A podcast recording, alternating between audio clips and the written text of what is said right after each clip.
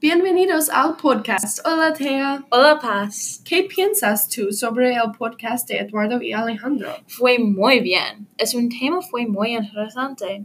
Creo que es un evento muy importante en la historia de los Estados Unidos. Sí, yo también. Los chicos dijeron las causas de la guerra de revolución fue el Tea Act y Stamp Act. Exactamente.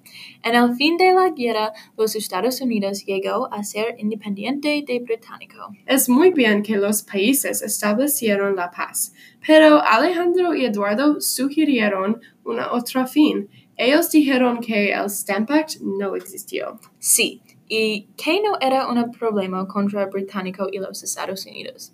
Así que no hubiera una guerra Eso es lo que dijeron. Creo que el podcast era muy inteligente y fascinante en general. Adiós, podcast.